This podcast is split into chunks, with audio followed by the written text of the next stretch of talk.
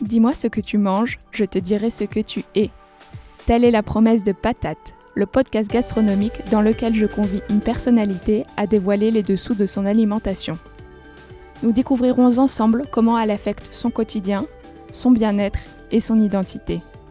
Car oui, manger est plus que jamais un acte engageant et engagé qui dépasse largement les rebords d'une assiette. Moi, c'est Alice Tuyette.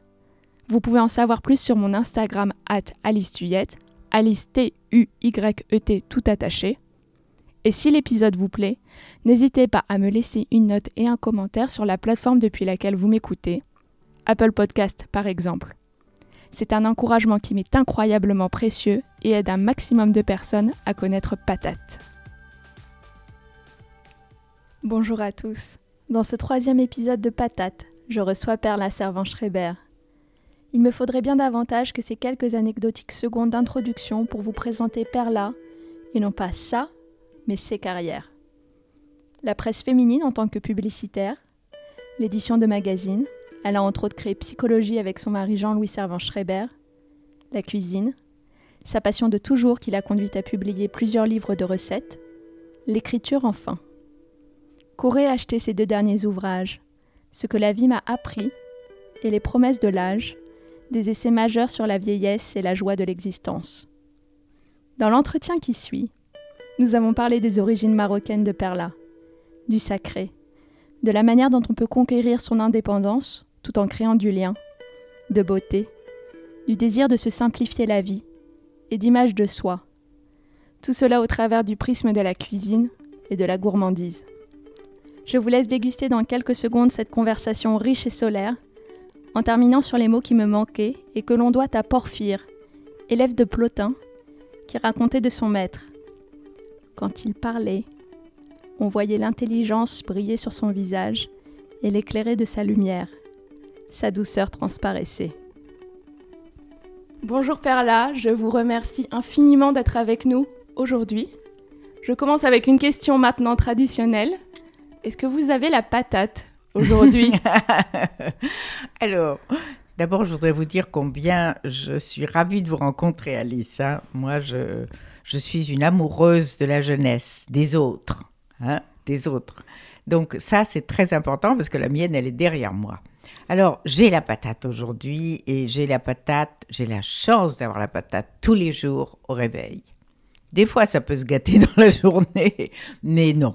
Au moins, non, vous la- commencez la journée Oui. du bon pied. Eh oui, absolument. Ça tombe bien, on enregistre cette interview à 10h du matin. Oui, oui, donc euh, c'est vrai. Hein donc c'est tout à fait vrai. Il n'y a pas de problème. Et je vais continuer avec une question encore un petit peu triviale, puisque j'ai lu dans un article que vous aimiez dévaliser le marché, le bar à patates Oui. au marché de l'Alma. Oui, Je trouvais ça complètement dans la thématique. oui, oui. Le bar à patates au marché de l'Alma est tenu par une jeune femme, mais absolument délicieuse, une petite dame qui a un regard bleu absolument ravissant, et elle est entourée de jeunes gens et de jeunes filles qui papillonnent et qui servent avec une amabilité et une expertise formidable.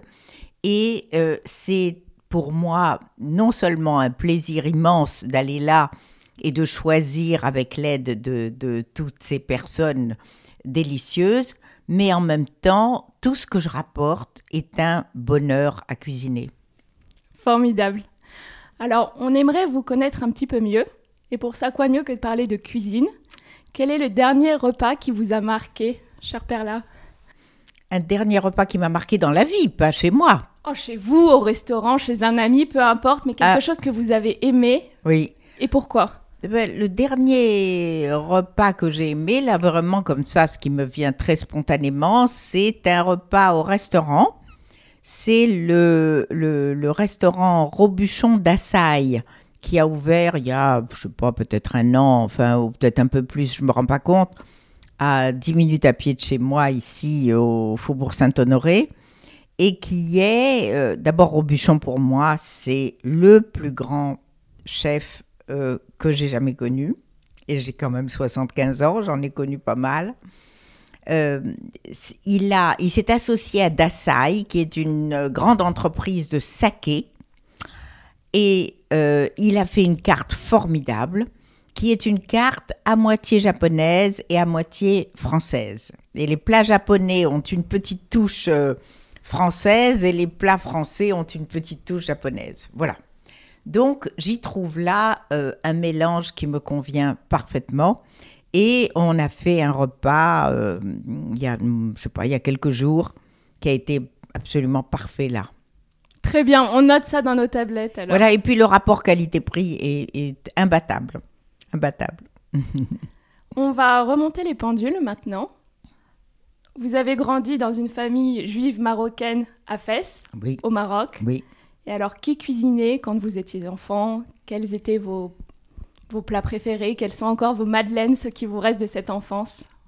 Alors vous savez, à l'époque où je suis née, donc euh, moi je suis née fin 43, dans ce Maroc euh, et cette communauté juive de structure très féodale, hein, et quand je dis féodale, il n'y a aucune vulgarité, hein, je parle de la structure sociologique, ça n'était que les femmes qui faisaient la cuisine. hein. donc c'est ma mère qui faisait la cuisine, les femmes ne travaillaient pas, elles s'occupaient de la maison et des enfants traditionnellement et les hommes étaient à l'extérieur et pour euh, travailler et rapporter un salaire et pour faire les courses. Les femmes ne faisaient même pas les courses. Donc ma mère a toujours cuisiné, mais comme nous avons vécu dans une famille très joyeuse mais très modeste, euh, nous avons vécu dans un tout petit espace, très petit espace, et la cuisine était minuscule. Et ma mère, qui passait, non pas ses journées, parce qu'elle faisait la couture, le... elle était aidée pour le ménage, parce que là-bas c'était facile d'être aidée. Et euh, elle faisait tout dans la maison, mais elle passait beaucoup de temps dans sa cuisine quand même pour nourrir six enfants avec euh, trois repas par jour. Et elle avait une toute petite cuisine. Nous n'avions pas encore ni de gazinière, ni de rien du tout. Donc, on- elle faisait la cuisine sur des petits braseros de charbon qui étaient posés par terre. Le tout dans un espace de timbre-poste. Donc, elle a passé sa vie, alors que j'approchais de la cuisine, petite, à dire Sors de là, sors de là parce qu'elle craignait qu'on ne tombe sur les, les, euh, évidemment brûlants, ce que d'ailleurs je n'ai pas manqué de faire un jour. Et croyez-moi, s'asseoir sur un brasero brûlant, on s'en souvient. Donc elle n'a pas eu l'occasion de m'apprendre à faire la cuisine, euh, puisque ça n'était euh, voilà absolument pas possible, en tout cas quand j'étais petite et adolescente. Ensuite, nous avons déménagé, on a eu un petit peu plus de place, mais à ce moment-là, moi, je suis partie pour faire des études, et puis voilà, et puis c'est la vie, euh, c'est comme ça. Mais je l'ai vu faire tous les jours, et avec un tel bonheur, une telle variété, une telle reconnaissance des autres, que c'est ça que j'ai capté. Et ensuite, j'ai essayé de reproduire les gestes et bien sûr d'en inventer d'autres, puisque je n'ai pas la même vie qu'elle a eue. Et ensuite, vous avez toujours cuisiné. Vous avez dit vous êtes parti pour vos études en France, c'est Oui. ça? Oui. Et vous avez cuisiné Alors, je suis partie d'abord, euh, j'étais à Fès, comme vous venez de le rappeler, qui est une ville du Nord, et il n'y avait pas de, faculté de droit, puisque j'ai fait du droit à Fès, ou du moins il n'y avait que la première année, donc j'ai dû aller à Casablanca, où il y avait effectivement une faculté qui faisait les trois années. Et comme j'avais un frère qui habitait là, c'est lui qui a eu la gentillesse de m'héberger. C'est très, c'était très dans les traditions familiales, ça, justement, des familles modestes, c'est que les aînés aident les plus jeunes. Donc j'ai eu cette chance de bénéficier de ça, puis ensuite à mon tour d'en faire bénéficier mon jeune frère, ce qui fait que j'ai été logée là et, vraiment euh, quasiment euh, nourrie et, et- je faisais des petits jobs pour mon argent de poche. Et là, spontanément, j'ai commencé à faire la cuisine. Et aujourd'hui, Perla, ça représente quoi manger pour vous? Bon, en gros, je pense qu'à ça, quoi. ah bah oui. non, mais c'est vrai. Hein. C'est alors, euh, comme vous le savez certainement, je fais quand même quelques autres choses dans ma vie et j'en ai fait quelques-unes d'autres, euh, puisque j'ai passé 50 ans dans la presse et que j'ai la chance de pouvoir écrire et publier maintenant. Mais euh, en gros, je pense qu'à ça parce que je ne peux pas envisager, sauf quand je suis en vacances, hein, et que j'aime énormément être à l'hôtel. Hein. ça, j'aime être à l'hôtel, j'aime être au restaurant. On, va beaucoup au restaurant aussi avec euh, Jean-Louis ici à Paris. Mais euh, quand je suis ici chez moi, la première des choses, c'est de penser à ce que on va manger le soir, au gâteau que je vais faire pour l'heure du thé. Et euh, évidemment, quand je me plonge dans mes livres, alors à ce moment-là, je, me dis, ah ben tiens, si j'essayais ça, si j'essayais ça, si j'ai... Enfin bref, c'est euh, une... comment dirais-je Ça m'est nécessaire, comme à d'autres et à moi-même, de respirer ou de boire. Ça m'est nécessaire non seulement à ma joie de vivre, non seulement à la réalisation de ma journée, mais aussi à une certaine spiritualité que je trouve moi dans la cuisine.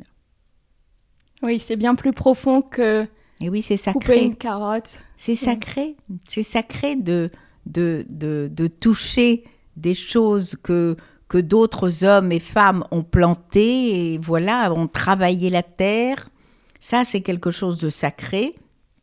J'essaye d'acheter le plus possible bio, bien sûr. Et heureusement, maintenant, on commence vraiment à être, euh, à trouver des choses assez facilement. Mais jusque encore l'année dernière, euh, dans mon quartier, on ne trouvait pas facilement la totalité des choses. Et d'ailleurs, aujourd'hui non plus, pas la totalité des choses. Mais enfin, c'est déjà pas mal. Il y a déjà énormément de choses qui sont bio. Donc j'ai ce, respect pour ces légumes, pour ces fruits, pour euh, les, les œufs que pondent mes poules. Et je j'ai des poules chez moi en Provence et je, je leur en suis infiniment reconnaissante. D'ailleurs, tous les matins, je vais leur dire merci. Et le coq m'accueille avec un chant que j'aime énormément. Voilà. Donc c'est sacré. C'est très beau. Vous expliquez que l'une des découvertes que vous avez faites avec l'âge, c'est de se simplifier la vie. Est-ce que votre cuisine s'est aussi simplifiée avec le temps? Comment est-ce qu'elle a évolué? Oui, beaucoup. C'est vrai. Elle s'est beaucoup simplifiée et je n'en veux pour preuve que euh, le premier livre de cuisine que j'ai publié, c'est euh, s'appelle Le bonheur de cuisiner et il a 8 ans maintenant, je crois, 8 ou 9 ans. Bon, donc là, je suis en train, j'en ai fait deux autres entre-temps, mais Là, je suis en train d'en préparer un autre pour la mi-septembre. Et euh, je reprends quelques-unes des recettes que j'ai, voilà, et qui sont un peu mon alphabet culinaire. Et j'observe en les relisant que je ne les fais plus du tout de la même façon, moi-même. Donc évidemment, je les réécris. Et c'est toujours en vue d'une simplification. Par exemple, pour toutes les soupes, Ici, on est des fous de soupe. Toute l'année, nous prenons une soupe, qu'elle soit chaude, évidemment, la plus grande partie de l'année, ou froide en été. Nous aimons beaucoup. Moi, j'aime le bol. J'aime tenir les choses dans le bol. Et d'ailleurs, nous mangeons, nous ne mangeons pas que les soupes dans le bol. Hein. Évidemment, c'est pas une demi-vietnamienne que je vais dire ça. Donc, euh, il y a euh, dans, dans, dans les soupes, je préconisais toujours de mettre un bouillon cube bio de volaille ou évidemment encore mieux d'utiliser du vrai bouillon de volaille qu'on fait soi-même et moi j'en ai toujours dans mon congélateur. Eh bien, j'ai observé depuis plusieurs années là que finalement pour ma soupe de petits pois au concombre, ben, il n'était pas du tout nécessaire de mettre du bouillon de légumes. Voilà au nid du bouillon de volaille. Donc j'ai supprimé ça. Vous voyez Aller à l'essentiel. Voilà. Et c'est très bon et c'est parfait et peut-être que c'est un peu meilleur et peut-être que c'est un peu moins salé aussi. Vous voyez? Donc tout ça, tout ça joue et euh, j'allège. la grande vertu de l'âge, et ça n'est pas la seule, c'est qu'on s'allège. On s'allège de tout. Hein? C'est et évidemment, il est recommandé d'alléger sa nourriture parce que plus nous, les femmes, plus on vieillit, plus on stocke. Ça, c'est horrible parce qu'il faut manger de moins en moins, mais vraiment de moins en moins. Et je ne suis pas une grosse mangeuse. Je suis gourmande, mais je ne suis pas une grosse mangeuse. Et, il faut manger de moins en moins parce, pour ne pas prendre 5 kilos, euh, vraiment, euh, mais comme rien, hein, avec un claquement de doigts. Hein. Donc, euh, c'est le, métabolisme qui devient comme ça. Et donc, manger de moins en moins. Donc, je, fais des choses qui sont de plus en plus légères, même si ma cuisine n'a jamais été très lourde, et de plus en plus légère. Et je fais aussi une cuisine puisque j'ai la chance d'avoir beaucoup voyagé, de voyager encore beaucoup. Un de mes derniers voyages, c'était à Hanoï, où j'ai pris des cours de cuisine avec une, une master chef vietnamienne euh, qui s'appelle Ai, une femme charmante et qui m'a appris à faire trois trucs que j'adore et, que je refais sans cesse. Donc, il y a aussi ce, vocabulaire, cet alphabet culinaire qui évidemment est, oh, sinon du monde entier, mais en tout cas dans mon simple livre, il y a de la cuisine marocaine, de la cuisine française à grande dominante, de la cuisine thaï, de la cuisine italienne, de la cuisine russe, de la cuisine... Vous voyez?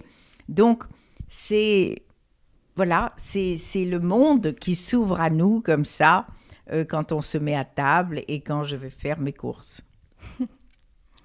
Et vous parliez justement de votre premier livre de cuisine qui s'appelait Le bonheur de cuisiner, qui s'appelle toujours Le bonheur de cuisiner, oui, d'ailleurs. Mais qui est introuvable, donc euh, j'en refais un autre. Oui. Mais pourquoi avoir attendu vos 66, 67 ans, je ne sais pas, quelque chose comme ça, pour publier votre premier livre de recettes?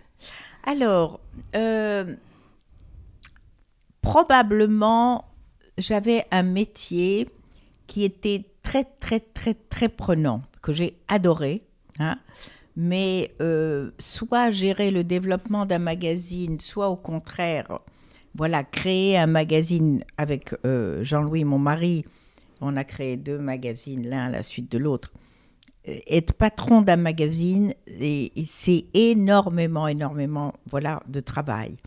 Donc, il y a aussi la disponibilité qui n'était pas là. Ça, c'est une première raison.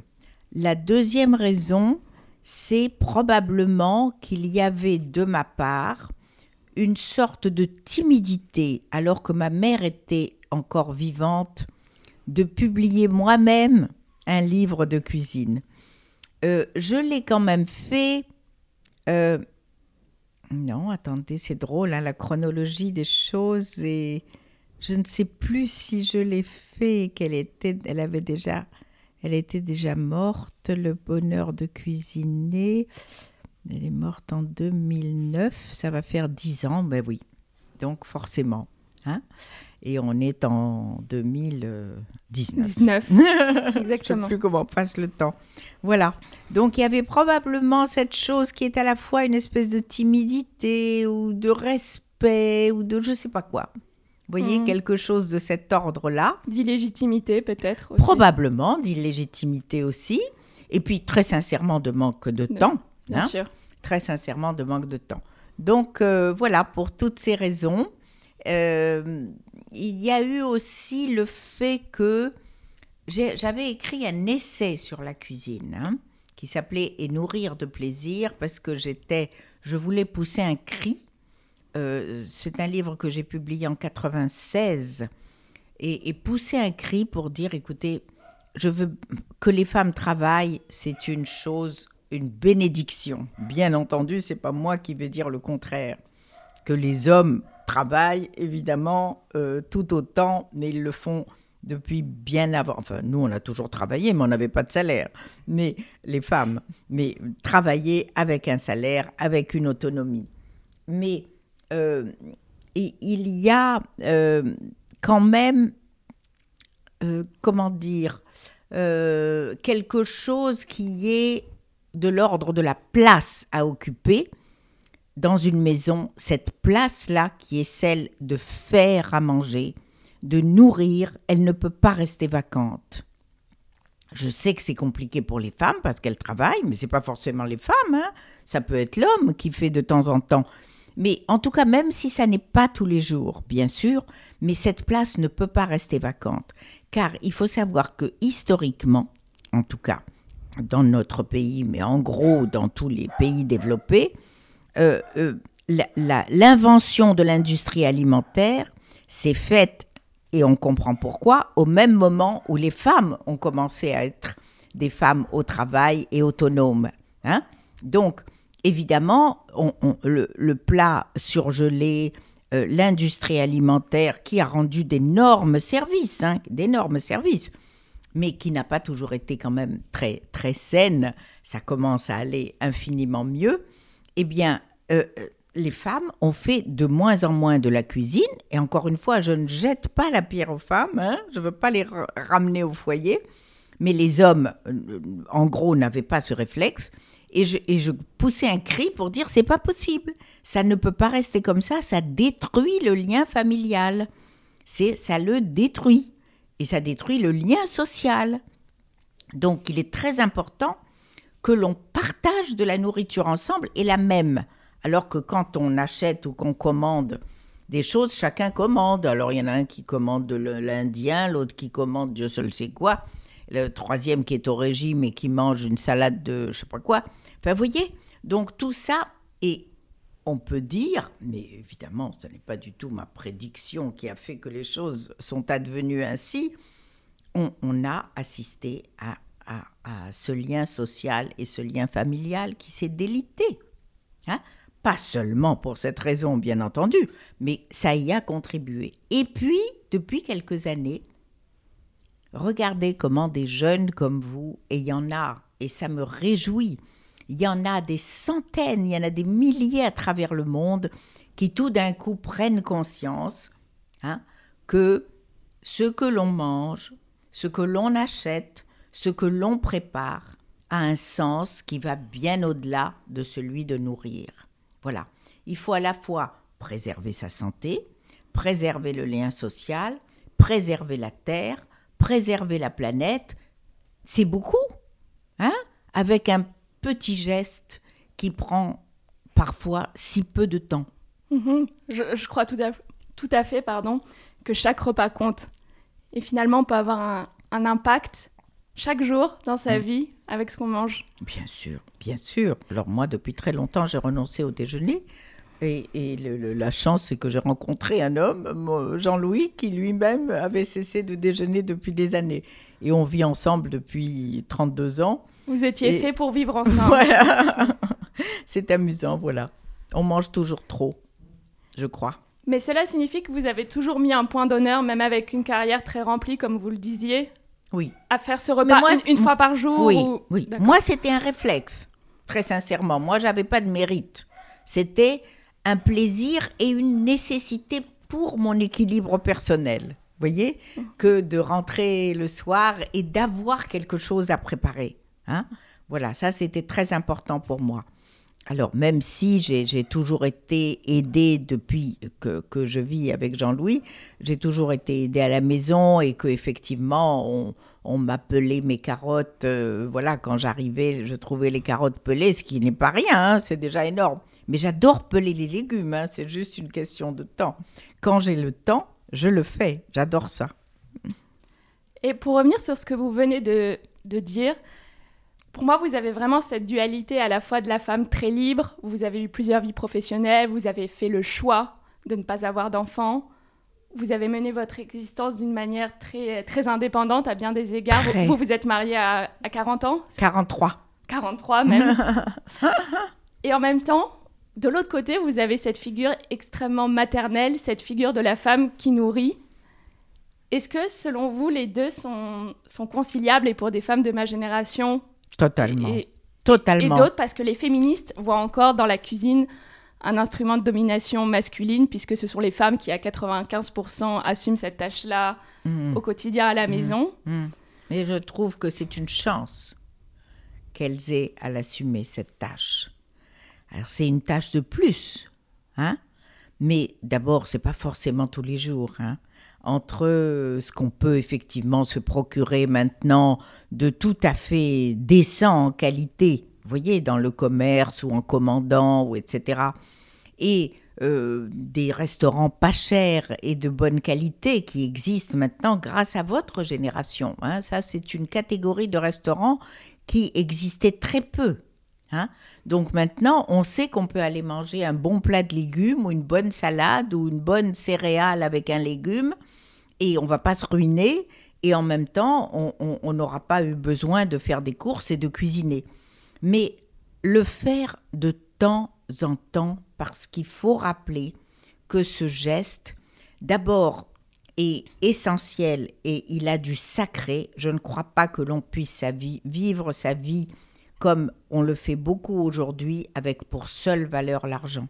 Ça n'est plus possible. Voilà, ça n'est pas possible. Hein.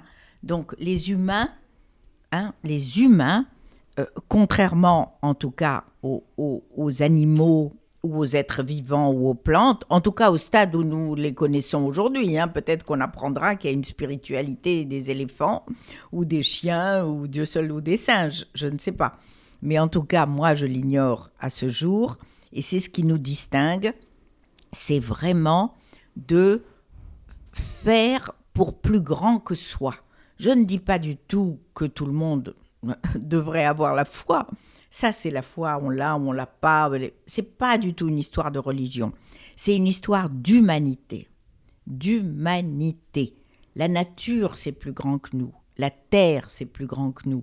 Parce que c'est plus long à vivre que nous.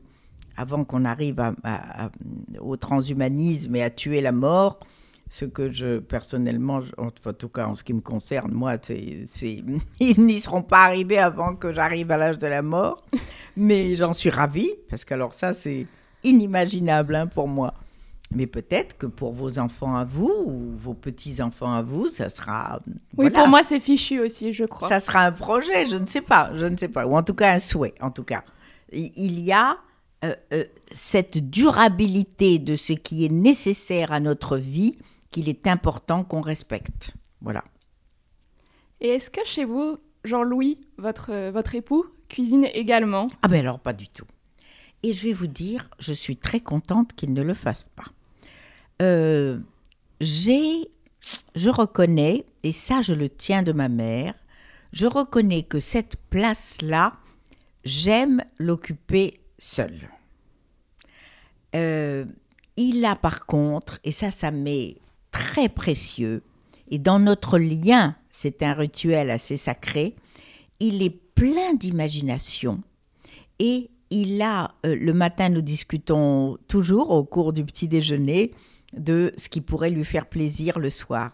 Parce que je ne, j'ai du mal à imaginer aussi le fait de faire à manger éventuellement que pour moi je reconnais que le nombre de gens qui vivent seuls, et notamment de femmes, ça doit être très difficile dans, voyez, de concevoir, hein, de faire à manger quand on est seul, avec autant d'attention ou d'imagination ou de plaisir ou de... Je le reconnais et c'est sûrement quelque chose de très difficile. Naturellement, je, je, le vois beaucoup autour de moi. Bien sûr. Surtout pour des femmes qui ont souvent été dans le don d'elles-mêmes par la nourriture pour leur mari, pour leurs enfants. C'est ça. elles se retrouvent seules. Voilà. À qui donner cette nourriture Exactement. Je crois que ça, c'est effectivement, ça fait partie aussi de mon éducation à, moi. Hein. J'ai toujours vu les choses comme ça. Et j'imagine que c'est difficile. Et d'ailleurs, j'ai interrogé un certain nombre de femmes seules, quel que soit leur âge, ça leur est très difficile. Mais aujourd'hui, pour l'instant, dans ma vie, j'ai la chance d'avoir effectivement euh, voilà un, homme avec qui j'ai la chance de vivre. Et lui est très inspiré par la nourriture. Il est très ascète, mais il est très gourmand en même temps. Donc nous parlons et souvent il a des idées, voilà. Et moi, je suis voilà, je ne conçois la construction de mon menu du soir qu'en fonction de ses désirs à lui. C'est c'est ma caractéristique. Je ne dis pas du tout que c'est ce qu'il faut faire, hein, pas du tout, mais je peux vous dire que moi, c'est ça qui m'anime. Et excepté les envies de Jean-Louis, quelles sont vos autres sources d'inspiration pour vos recettes? Oh, les livres. Les livres, les restaurants, hein, les restaurants et les voyages. Voilà. Les livres, les restaurants et les voyages. Ça, ça, ça éveille euh, voilà, ma gourmandise, ma sensibilité. Et, ensuite, euh, j'essaye de soit de reproduire une nouvelle saveur, un nouveau, une nouvelle alliance que j'ai observée dans un restaurant. Euh, et à ce moment-là, je, je, fais comme je sens, hein, et, on, améliore au fur et à mesure. Et soit les livres, beaucoup, beaucoup, beaucoup. Et à un livre, je l'utilise toujours de la manière. Un livre ou des magazines, hein, je, évidemment, je repère sans arrêt des, des, nouvelles recettes partout, partout, partout.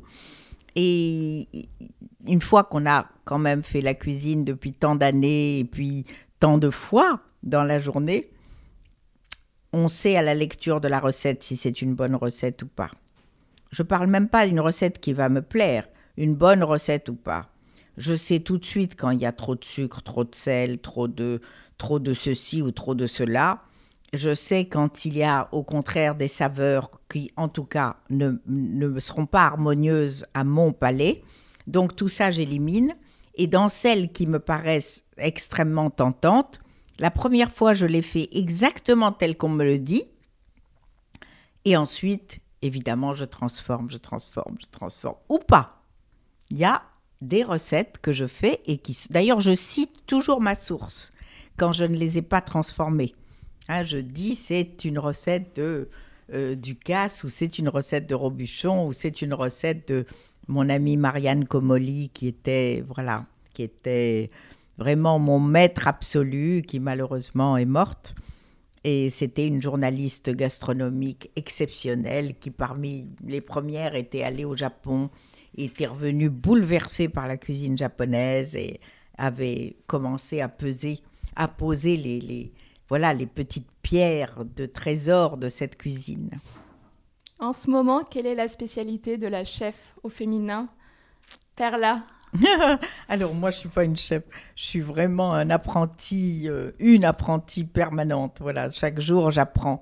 Mais c'est vrai que je suis dans une phase où je suis très sensible à la cuisine du chef Ottolenghi, qui a ramassé ce qui évidemment est dans mon ADN aussi, hein, toutes les cultures orientales, syriennes, irakiennes, marocaines, euh, voilà. Et, et, évidemment, elles ont beaucoup de dénominateurs communs, mais il est arrivé à en faire sa cuisine, hein, en association d'ailleurs avec Tamimi, un chef palestinien, ce qui déjà au niveau du symbole, ouais, lui magnifique. est israélien et l'autre est palestinien. Voilà. Euh, Ottolenghi vit à Londres depuis très très longtemps. Et il a trois restaurants, je crois, à Londres. Et donc ces livres sont pour moi aujourd'hui, en tout cas, ce qui correspond à mes goûts. Hein C'est beaucoup d'herbes, énormément d'herbes, mais vraiment en, quantité, euh, des épices, qui sont d'ailleurs, euh, sauf pour certaines que j'ai découvertes euh, en allant à Beyrouth, d'ailleurs aussi cette année, mais parce qu'elles étaient dans toutes les recettes d'Ottolenghi, le sumac et le za'atar, je ne connaissais pas ces deux recettes, pardon, ces deux épices, et je les apprécie beaucoup. Donc épices, herbes, légumes, je ne dédaigne pas non plus personnellement le poulet ou, ou même euh, de, voilà, de, des plats euh, de viande, notamment de viande hachée. Mais en ce moment, c'est ce qui me parle le plus. Oui, je comprends bien. Je, je, trouve que sa cuisine est très intéressante dans le sens où elle est à la fois marquée dans les goûts et en même temps empreinte de simplicité. Oui. Et grâce aux herbes, grâce aux épices, aux grâce condiments. aux épices, voilà. Et puis son dernier livre, dans l'évolution qui est la vôtre, euh, son dernier livre, Plenty. Non, d'ailleurs, je ne crois pas que ce soit le dernier, l'avant-dernier, mais c'est le seul traduit en français. Euh, le Plenty, c'est que des légumes. Donc euh, voilà. Et, et, de la pâtisserie. Et de la pâtisserie aussi. Moi, je fais beaucoup de pâtisserie. Oui, le goûter. Oui, le goûter. Quasi quotidien. Oui, oui, le goûter quotidien, parce que comme nous ne déjeunons pas, Jean-Louis a besoin de, quelque chose à l'heure du thé. Et nous sommes très amateurs de thé. Voilà, nous aimons beaucoup le thé vert depuis déjà 15 ans. Effectivement, voilà, c'est toute une culture et je n'en ai que très modestement les tout premiers mots, hein, les toutes premières lettres, mais quand même, on se fait très plaisir. Et jusque assez récemment, je partageais avec lui, voilà, on prenait une tranche de cake ou peu importe. Et des cakes, il y en a des dizaines. Et puis, depuis trois ans, où, où je commence à, à stocker mes kilos, et ben à l'heure du thé, je mange une compote de pommes ou je croque une pomme, ou voilà, et avec plaisir. Le gâteau pour Jean-Louis. Le gâteau Et pour le fruit Jean-Louis pour vous. et le fruit pour moi. Voilà. Justement, comme nous parlons de gourmandise, est-ce que à d'autres périodes dans votre vie, être gourmande, avec votre cette combinaison entre la gourmandise et le rapport au corps quand on est une femme, est-ce que ça, il y a eu des périodes difficiles pour Oh vous? Horrible, horrible. J'ai vécu en gros 15 ans avec l'obsession de maigrir. Voilà, entre 15 et 30 ans, en gros. Vous voyez, entre 15... Oh, horrible, horrible. Euh, voilà, j'ai eu une adolescence un peu compliquée et, et j'ai stocké, je sais pas, une quinzaine de kilos à ce moment-là. Et pour les perdre, ça a été un cauchemar. Un cauchemar et en même temps, c'était quand même la période euh, où, euh, moi, en gros, je travaille dans la presse féminine depuis l'âge de euh, 24 ans, vous voyez, et j'y ai travaillé 16 ans. Et dans la presse féminine, notamment Elle et Marie-Claire, où j'ai travaillé, il n'y avait pas un numéro où il n'y avait pas le nouveau régime. hein. C'est. euh, il y en a encore. Il y en a mais- encore, mais je crois que la presse est un petit Ah peu revenue de ça sur Ah oui. les, dernières Ah oui. années, et heu- oui. heureusement. Heureusement. Mais alors, j'ai fait toutes les imbécilités, et pour ne pas dire les conneries, parce que c'est, il n'y a pas d'autre mot, j'ai tout fait. Uniquement la pomme verte euh, pendant, euh, pendant 15 jours, uniquement l'ananas, parce que je ne sais pas qu'est-ce que contenait l'ananas qui dissolvait les gras, enfin je sais pas quoi, uniquement de l'ananas pendant un mois, puis ensuite du riz complet euh, pendant, je sais pas, trois mois, enfin, les imbécilités, voilà, bon. Et puis, et puis, et puis, et puis, les choses se sont arrangées parce qu'évidemment, les, voilà, des, des- des problèmes, en tout cas, de ma vie et, qui s'étaient installés comme ça, ont été résolus par une psychanalyse aussi. Donc, à ce moment-là, le corps euh, a lâché et, et les choses ont été infiniment mieux. Et puis, je suis devenue raisonnable parce que vraiment, tout ça a été grotesque. C'est vrai qu'on perd, je perdais 4 kilos et puis j'en reprenais 22. Bon, oui, vous c'était d'un yo-yo. excès à l'autre. Vous connaissez le yo-yo classique. Enfin, vraiment, je, mais vraiment, je, je somme les femmes et les hommes de ne plus jamais se lancer dans des régimes de privation. Voilà. Il y a un équilibre toujours à trouver et qui, évidemment, doit varier dans les quantités simplement. Quand on a besoin, et on peut, je peux comprendre hein, qu'on ait besoin de perdre quelques kilos. Après, quand on a un vrai problème d'obésité, c'est une maladie, on la soigne. En tout cas, on tente de la soigner parce que c'est très compliqué à soigner comme maladie. Mais voilà, moi, j'ai jamais été obèse. J'ai, comme beaucoup de femmes, eu quelques kilos en plus et surtout, j'avais le, le- le triple de kilos en plus dans ma tête, vous voyez, par rapport à ce qu'en renvoyait le miroir. Mais c'est comme ça. Et c'est donc la psychanalyse qui vous a principalement aidé à changer votre rapport à l'alimentation? Oui, parce que c'était mon rapport au corps aussi hein, qui, a, qui a bougé et qui est évidemment euh, traité également dans une, dans une psychanalyse, bien sûr. Et quand vous avez arrêté avec ces idées obsessionnelles, excessives de régime à outrance et de... Quelle libération. Et vous avez perdu du poids à ce moment-là? Quelle libération. Ah oui, à ce moment-là, j'ai, voilà, j'ai pris un poids qui était entre 51 et 52 kilos en gros et que je n'ai plus jamais quitté jusqu'il y a trois ans où effectivement je, je me retrouve aujourd'hui alors que je mange de moins en moins avec 5 kilos de plus et qui me, me m'empoisonne la vie encore. Vous voyez? Vous y pensez beaucoup? fou, beaucoup. C'est absurde, hein mais je crois que j'appartiens à cette génération qui a eu ce, cette espèce de machin dans la tête, là. Hein et aujourd'hui, je, je suis vraiment... Voilà, il n'y a pas, y a pas un, un, un jour où je n'y pense pas. Oui, vous le dites avec beaucoup de transparence, Oui. ce que je trouve assez Oui. généreux. Mais vraiment. Est-ce que vous essayez de chasser cette idée Vous vous prenez avec un petit peu de culpabilité à l'avoir dans la tête et vous vous dites c'est un petit peu idiot de penser ça parce que Oui, au mais- fond c'est pas le plus important. Je devrais avoir de la gratitude envers mon corps qui fonctionne. Mais oui. Ou est-ce Et- que vous acceptez cette idée et vous Non. la... Non, je reconnais que là, je n'ai fait aucun progrès. Aucun, c'est lamentable. Et pourtant, j'ai de la chance parce que, à la fois, quand même, l'homme de ma vie euh, me dit Mais euh, c'est absolument parfait, tu as une mine formidable. Bon, c'est Ah, vrai Par là, que. vous êtes absolument sublime. Non, mais écoutez, vous êtes à Non, vous l'amour. êtes d'une beauté euh, rare. Mais c'est c'est vraiment adorable de me le dire, mais vous savez, quand on a cette idée dans la tête des, des kilos, hein, c'est fou parce que on n'arrive même pas à profiter de ces délicieux compliments, voyez, tels que... Je sais. on- J'arrive on- pas à on en le on le profiter connaît tous, pleinement. C'est un filtre tel dans la tête. Mais c'est horrible. On se comporte plus de la même manière avec les autres. On, Non, mais de- on se en sent plus- moins à l'aise. Oui, puis On- je dis, je sais à quel point c'est absurde.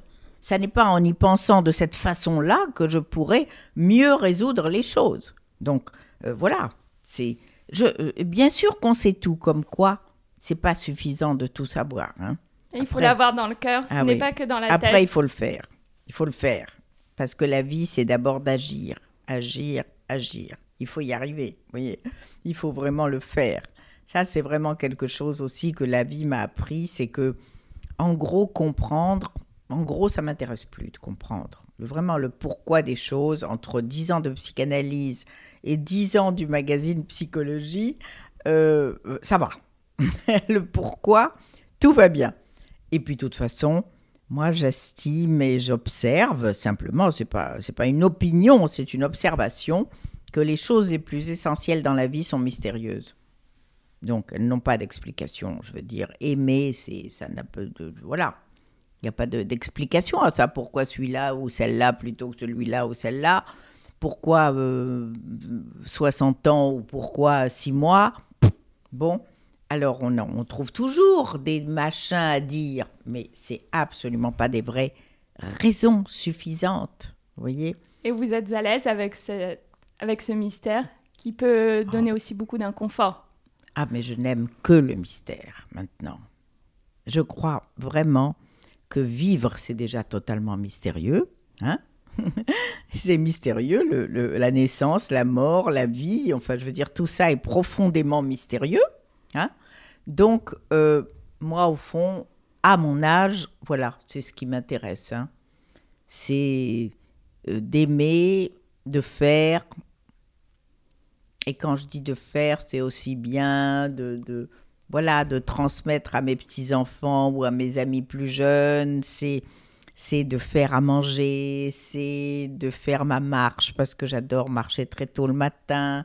C'est de, de, de- voilà, de faire au- au- un vrai plaisir voilà, à l'homme que j'aime et aux gens que j'aime autour de moi. Ma vie se résume à peu près à ça.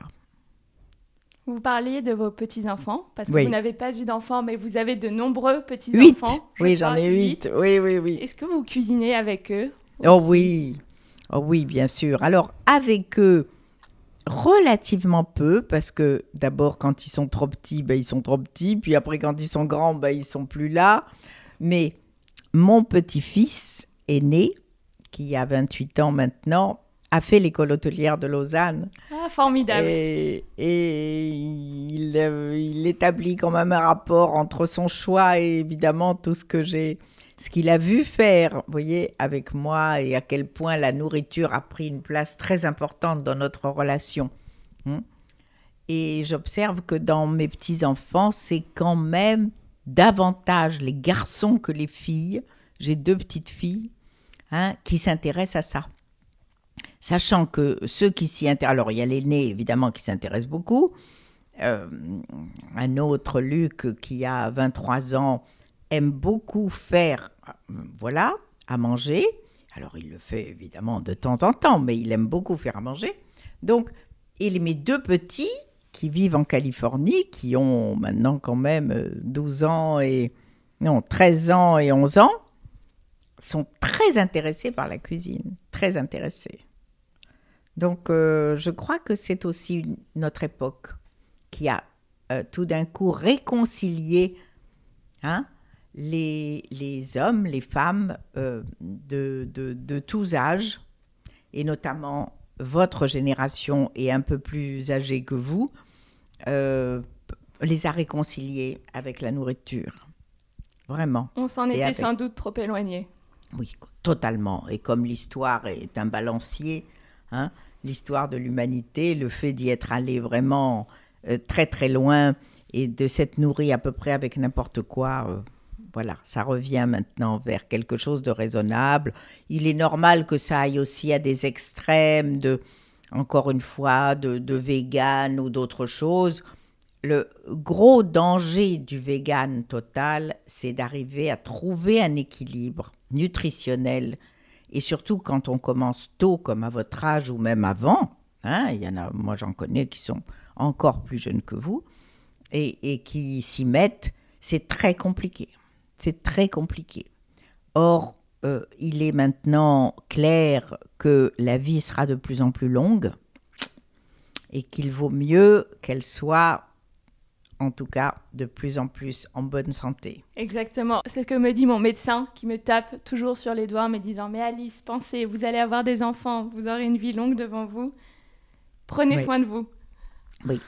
C'est vraiment très très important. Supprimer la viande, je comprends très bien les raisons parfaitement, éventuellement les poissons ou les œufs j'en sais rien. Moi, je respecte absolument tous les choix, mais remplacer en éléments nutritionnels tout ça, en tout cas, c'est sûrement possible. Je n'y crois pas à 100%. Mais imaginons que ce soit possible, après il faut le faire. Il faut en effet une Hein discipline, je crois, de faire pour faire extrêmement attention à ce que contient chacun des repas. Ah oui. Voilà, je crois que euh, la céréale est en tout cas indispensable en association avec certains légumes, car vous savez que la biodisponibilité, c'est-à-dire l'influence de deux aliments entre eux, est fondamentale. Fondamentale. hein. Donc ça, c'est très important. Les épinards, si vous n'y mettez pas du citron, vous ne fixez pas le fer. Voilà. Donc il y a euh, des règles. En fait, c'est une nouvelle euh, euh, manière de se nourrir qu'il est important de connaître parce que moi, j'ai des végétariens, végétariens, hein, pas véganes, autour de moi. Je peux vous dire que j'aimerais pas avoir le teint qu'ils ont. C'est vert de gris. Ils sont verts de gris, hein, à 30 ans. D'accord? Donc, il y a aussi ça. Et puis, s'ils sont verts de gris, c'est qu'à l'intérieur, il manque des trucs. Vous voyez, c'est pas. Voilà. En parlant de gens qui ont mauvaise mine, justement, quand vous passez une mauvaise journée, vous avez un petit coup de blues, même si vous vous êtes réveillé avec une, vrai, une humeur incroyable, mais la journée est un petit peu plus Oui. difficile. Oui Qu'est-ce qu'on trouve dans vos assiettes à ce moment-là? Oh, je sais pas, je vais bien me jeter sur euh, du chocolat, euh, c'est sûr, hein. Mais je suis pas du tout contre le chocolat. D'ailleurs, je suis contre rien. Je, je- je n'aime pas qu'on rende un aliment tabou, vous ne Probablement. Vous, interdisez- vous ne vous interdisez aucun aliment sauf celui que mon goût m'interdit. hein. Moi, je ne mange aucun laitage, je ne mange aucun yaourt, par goût. Je n'aime pas ça.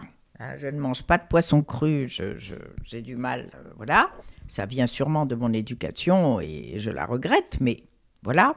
Je ne bois jamais une goutte d'alcool, j'ai tout essayé, les vins, les champagnes, les vieux, les pas vieux, les rosés, les pas roses, je sais quoi.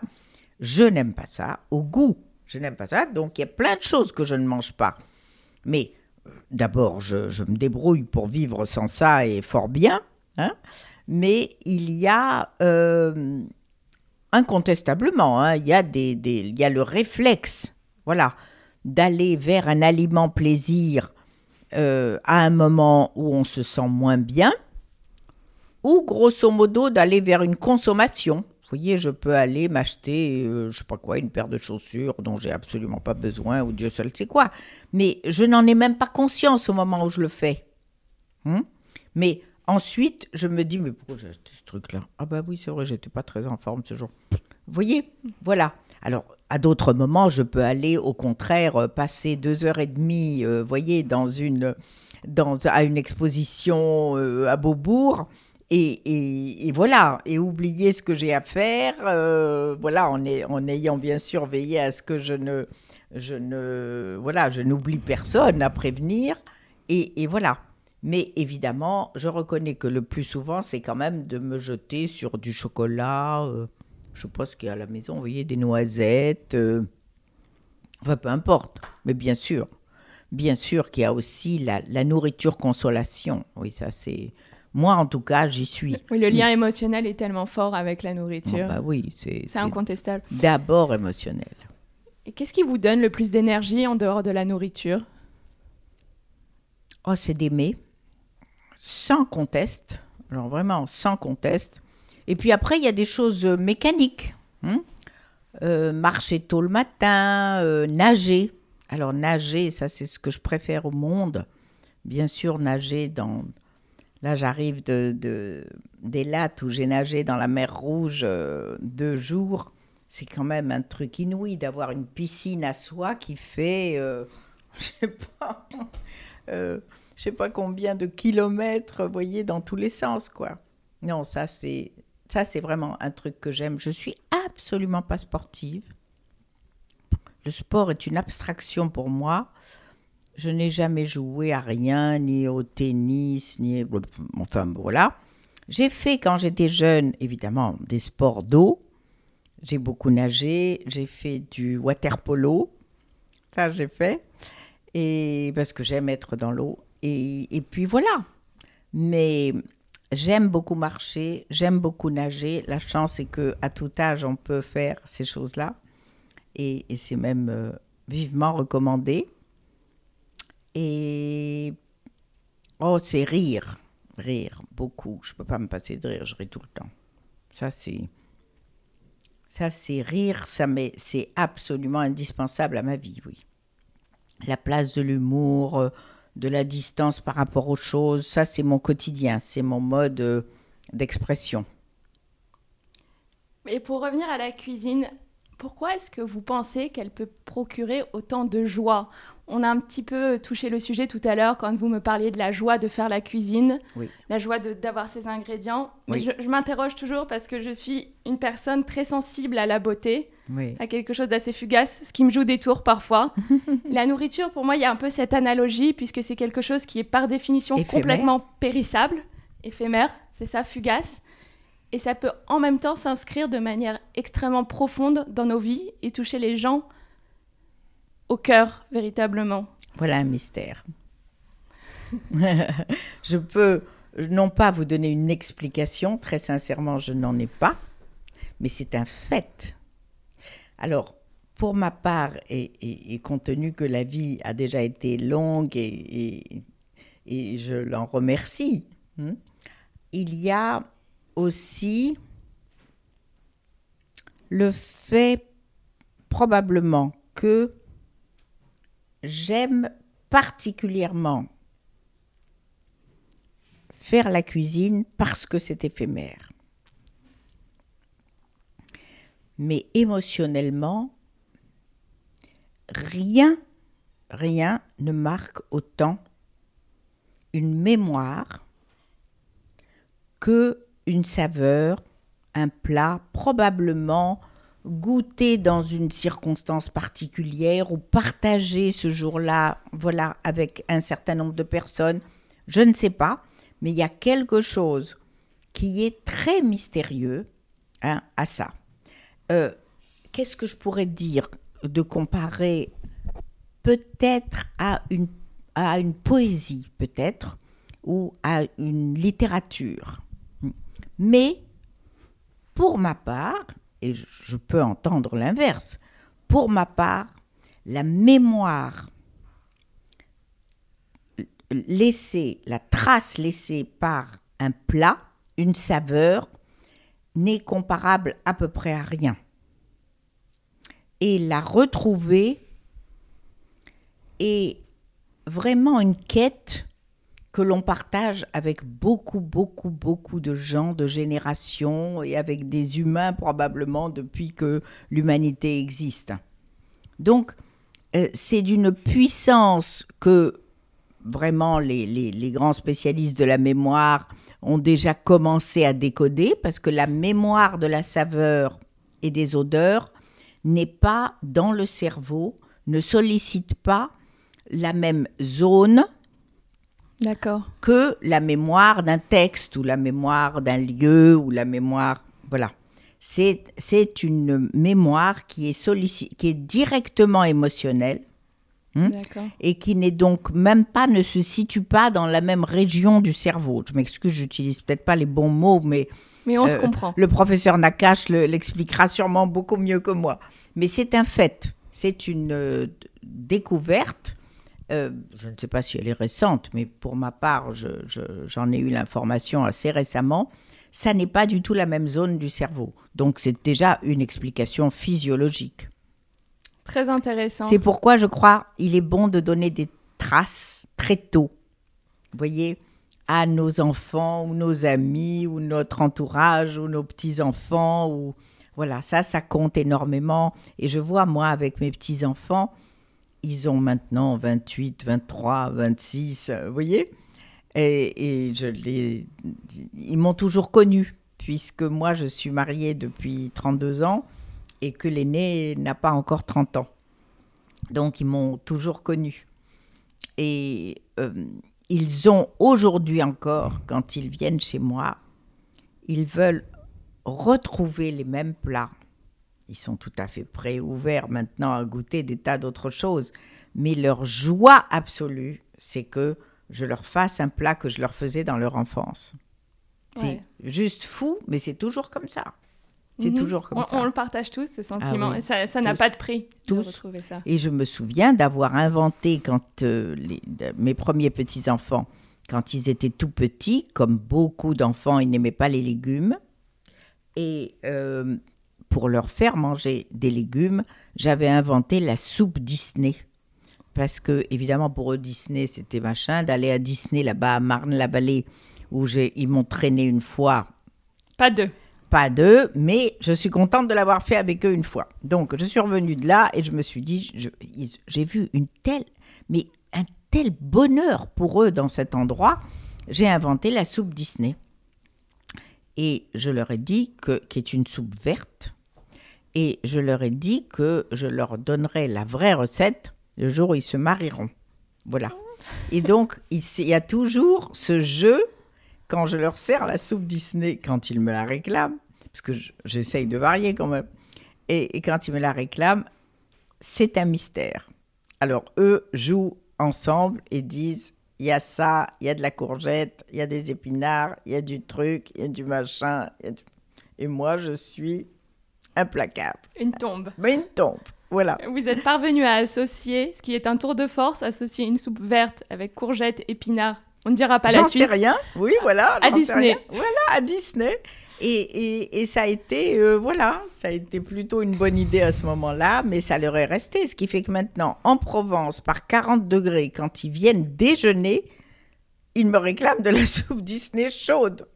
Ah, Vous avez réussi votre coup pour faire manger les légumes verts. Non, mais c'est drôle. hein. C'est très drôle. Non, en fait, tout ça, c'est pour dire la mémoire.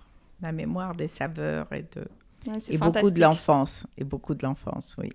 Ça vaut la peine de leur donner ça. Parce que c'est leurs souvenirs d'enfance à eux qui se construisent. C'est ça qui est Oui, vous vous rendez compte de l'impact Oui. que vous Oui, avez. Et je ne l'ai pas fait pour ça. Je l'ai fait, euh, voilà, parce que c'est à peu près la seule chose que je sache faire. Mais c'est vrai. voilà. Cher Perla, on approche de la fin de l'épisode. Oui. S'il ne vous restait qu'une journée à vivre, de quoi serait composé votre dernier repas?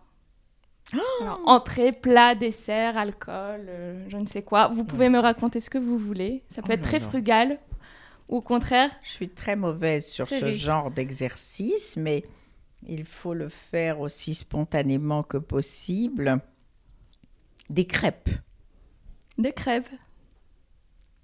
J'ai, par rapport à cet aliment, une espèce de, probablement de mémoire d'enfance, même si aujourd'hui, les crêpes que j'aime n'ont rien à voir avec les crêpes de mon enfance. hein.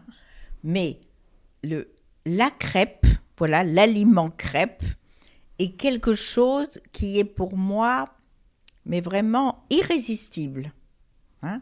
Alors j'en consomme très peu, inutile de vous dire, j'en consomme très très peu, mais euh, juste à cause de cette fichue attention que, que je porte, mais j'en consomme extrêmement peu. Mais c'est pour moi une saveur très particulière. Des crêpes au sucre, des crêpes. Des crêpes, qu'elles soient euh, salées aujourd'hui ou, ou nature, euh, en tout cas, c'est jamais avec de la confiture ou d'autres choses. hein. C'est ou nature, ou au sucre, ou salé. La star, c'est la crêpe. La star, c'est la crêpe. Alors, je vais vous mettre encore à l'épreuve. Oui Est-ce que vous êtes prête pour des questions courtes auxquelles il faut répondre le plus vite possible? Mais sûrement. C'est l'interview patate en rafale avec Perla Servant Schreiber. Salé ou sucré? Salé. Petit déjeuner, déjeuner ou dîner? Dîner. Une seule pièce à sauver, votre bureau ou votre cuisine? Ma cuisine et je me débrouillerai pour y mettre mon bureau. Vous trichez. Resto du coin ou table étoilée? Ah non, le resto du coin. Cuisiner en musique ou cuisiner dans le silence? Dans le silence aujourd'hui, oui. J'ai évolué. Un fruit ou un carré de chocolat? Un fruit. Votre assiette, vous êtes plutôt du genre à la partager ou plutôt chacun son plat, pas touche? Oh non, à la partager. Un plaisir coupable que vous ne voudriez raconter à personne M'acheter une crêpe.